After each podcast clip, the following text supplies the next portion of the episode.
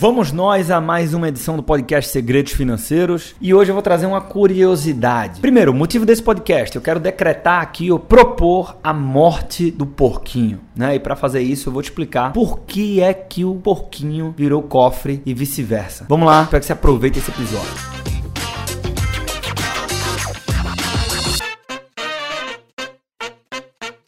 Bem, essa provocação ela incomoda muita gente, né? Sempre que eu falo assim, ah, essa, essa, história de remeter poupança a porco é ridícula, eu acabo incomodando muita gente porque quase que todos os consultores e planejadores que eu conheço têm algum tipo de logomarca ou enfim, utilizam muito essa apresentação, né? E não, não é por menos. O porquinho ele é um símbolo mundial para poupança, né? E aí poupar é um ato considerado muito nobre, então faz-se essa associação e todo mundo está utilizando porquinho aí como como grande figura que representa uma vida financeira mais saudável. Eu acho isso a maior bobagem do mundo e eu vou te explicar por quê. Veja, o teu resultado financeiro, ele é de certa forma reflexo das tuas competências técnicas, né? Naturalmente, é, saber como contratar um financiamento, saber como investir, né? A gente fala muito de investimentos aqui, o que comprar, quando, né? tudo isso é importante. Competências técnicas, conhecimento técnico e competências comportamentais também. A combinação de uh, competências comportamentais e técnicas que vão determinar as tuas atitudes. E no dia a dia, veja, olhando friamente, ah, só investe quem poupa, tá? Olhando friamente, só investe quem poupa. E a capacidade de poupança, ela nasce ah, da, da, da combinação das tuas escolhas, ou seja, você tem uma renda, sobretudo aqui, renda ativa, né, que depende diretamente do teu esforço, do teu envolvimento, e você tem ah, o teu padrão de vida, que nada mais é do que as tuas escolhas de consumo, isso tem um valor associado. Sempre que você consegue dimensionar de tal maneira o teu orçamento para que a tua renda ativa seja maior do que o teu o custo associado ao teu padrão de vida, existe ali uma capacidade de poupança e naturalmente você vai direcionar essa poupança gerada para os teus investimentos, adquirindo ativos, etc. Né?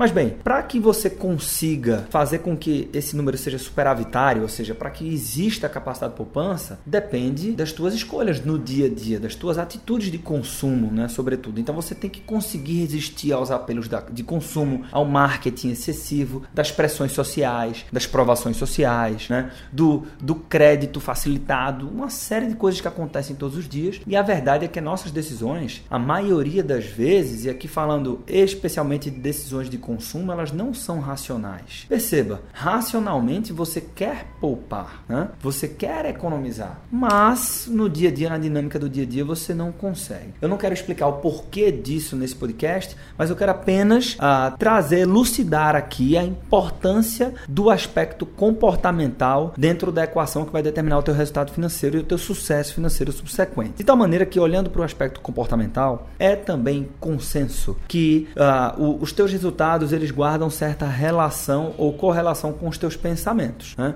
Então, se você tem pensamentos positivos, ah, proativos, você acaba se sentindo bem, toma atitudes positivas também e acaba tendo resultados positivos. O oposto é verdade, né? E quando o assunto é dinheiro, aqui tem mora um perigo, tá? Que é o seguinte: ao mesmo tempo que a gente não é educado financeiramente, isso custa muito caro para a gente, isso é muito lucrativo para algumas instituições. Então, existem ah, alguns conscientes coletivos ou pensamentos populares ou, ou, ou até ensinamentos que são arraigados ah, na nossa construção de caráter, na nossa formação integral. Eu digo aqui ensinamentos sobre dinheiro, mas são ensinamentos ou pensamentos que eles não são positivos. Então, ah, máximas coletivas como altos retornos de segurança garantem bons investimentos. Pô, parece que faz todo sentido, mas nem sempre, né? Depende também de aspectos como liquidez né? E aí tem um monte de máximas coletivas assim que te conduzem a decisões financeiras que não são inteligentes, né? Então, por exemplo, ah, imóveis são seguros, né? Aquele esse amor ao tijolo que a gente tem, né? Dessa cultura patrimonialista que muitas vezes não se justifica. É, é, o que é que eu quero trazer aqui? É que nem sempre são seguros, não obrigatoriamente serão seguros. Eu não estou dizendo que não são, mas não estou o que eu estou dizendo é que não são obrigatoriamente seguros. Né? Coisas como bolsa de valores é investimento para longo prazo. Eu tenho certeza que você escutou isso em algum momento do tempo, se você pesquisou um pouco sobre investimentos na internet, em livros, alguém te falou isso na televisão Porque é uma coisa que, sobre a perspectiva do senso comum, da máxima coletiva, faz sentido, né? Mas não. Na verdade, se você tem método, se você sabe o que está fazendo, bolsa de valores, a maioria das vezes, é um tipo de investimento que não tem prazo certo, né? Ah, então, é isso que eu quero provocar tem uma série de máximas coletivas que conduzem o nosso comportamento, lembrando que, como eu acabei de colocar, né, o comportamento ele, ele é um elemento chave no teu resultado e no teu sucesso financeiro. Então são máximas coletivas, pensamentos que te conduzem a decisões ah, desacertadas, né? E o maior exemplo disso é o porquinho. Veja, faz sentido. Primeiro, você sempre achou que polpinho, porquinho e poupança tem tudo a ver, é um símbolo porque você brincou, alguém fez um porquinho para você na escola e, e, todo mundo fala isso, ou seja, você nunca nem sequer parou para questionar por que o porquinho. Mas eu te convido a fazer uma reflexão.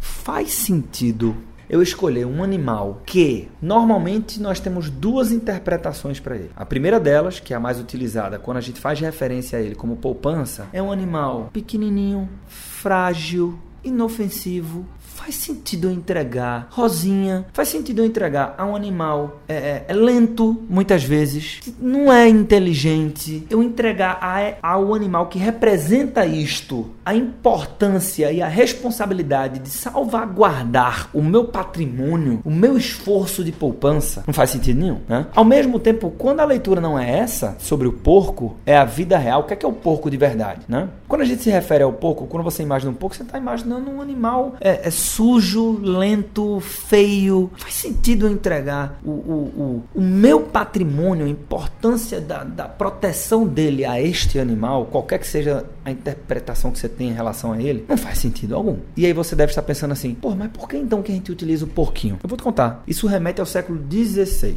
tá? Lá atrás, os utensílios, isso na Europa, tá? Os utensílios domésticos, os europeus, que não tinham uma condição financeira boa, eles não eram de metal, porque o metal é caro. Tá? Eles eram feitos de uma argila, tá? de uma massa, uma argila barata que era chamada de peg. Peg, P-Y-G-G, né? Peg clay.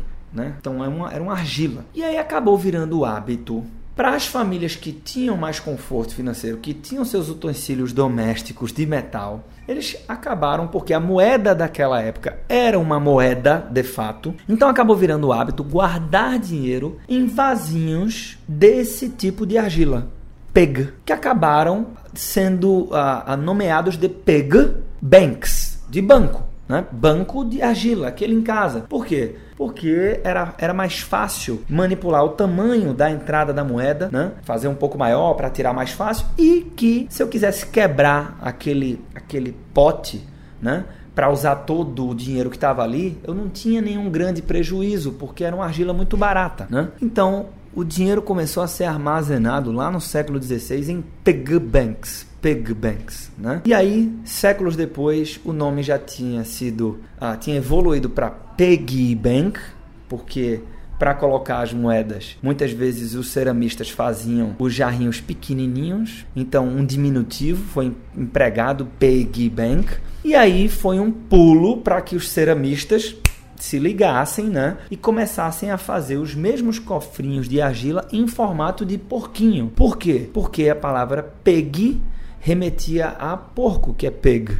Então, peg, peg, peg bank, um cofrinho de porquinho e eles começaram a fazer em formato de porquinho e até hoje você está vendo um porquinho sendo associado à importância e ao esforço de poupança. Né? Você tem ideia, aqui na empresa, aqui na Empreender Dinheiro, a gente, o nosso mascote é um jaguar, não é um porquinho, porra. Não faz sentido ser um porquinho. Se for para escolher um animal para representar a, a proteção né, e a custódia do nosso patrimônio, que seja um animal inteligente, esperto, feroz, rápido. Né? Mas, ah, brincadeiras à parte, é, é por isso que em treinamentos, aqui no podcast, lá no canal do YouTube, você, mesmo em conteúdos diferentes, de vez em quando você vai me encontrar dizendo algo do tipo, cara, diante disso, minha minha conclusão. Questione. E é isso que eu quero trazer para você aqui hoje, né? É por isso que eu coloco sempre que quando o assunto é dinheiro, você tem que ter uma postura questionadora. Porque, conclusão aqui desse podcast de hoje, dificilmente o consciente coletivo ou o efeito manada é inteligente quando o assunto é dinheiro. Percebe? Então, o assunto é dinheiro, for tomar uma decisão relacionada a dinheiro, não confie a uma máxima coletiva, não confie ao consciente coletivo, é porque todo mundo faz